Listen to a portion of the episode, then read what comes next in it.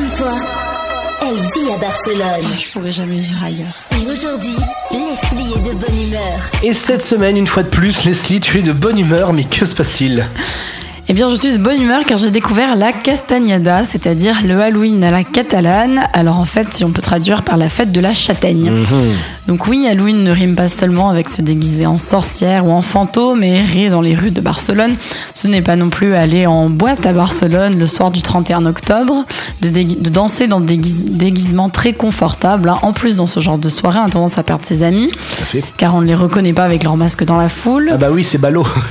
On est aussi blessé avec des fourches de diable et accessoires en tout genre que les gens secouent énergiquement sur la musique. Surtout que tout le monde se déguise pareil en plus, donc t'as vite fait effectivement de perdre des amis. C'est ça. Parce que les mecs qui ont le masque de Scream, là, tu sais, le masque blanc qui hurle. Oui, mais c'est chaque année il ressort, Oui, tu ça vois. fait 20 c'est, ans euh, qu'on a ce déguisement. Arrêtez. Voilà. Et donc pour ceux qui sont pas trop fans d'Halloween, on peut essayer de changer en se déguisant normalement. Il y a des gens qui font un remix du carnaval de Sitges, mais bon, ça prend pas non plus.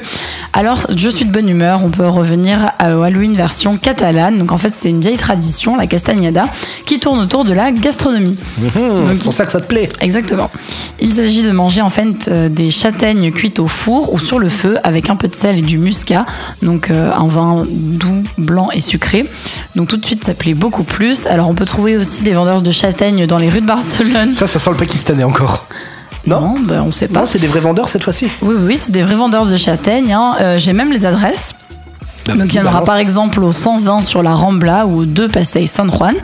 Donc on peut aussi faire un repas typique castagnada. Donc en général ça se fait euh, le 31 octobre au soir ou le 1er novembre. Alors sur la table on retrouve des panellés, donc c'est des petits pains que l'on sert en dessert à base d'amandes ou de sucre. Mais il y a aussi des boniatos, donc on traduit par patates douces en français, et des frais confits.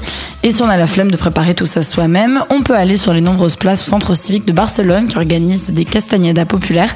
Donc on peut avoir toute la liste complète sur guillabarcelona.cat. Donc cette année on se la joue local et catalan. Bah tu vois, moi je préfère ça qu'Halloween. Je trouve ça beaucoup plus convivial de faire griller des châtaignes et des pommes de terre que, Moi que se aussi. déguiser en Scream. Comme toi, ils vivent tous à Barcelone. Comme toi, ils écoutent tous Equinox. Equinox, La radio des Français de Barcelone.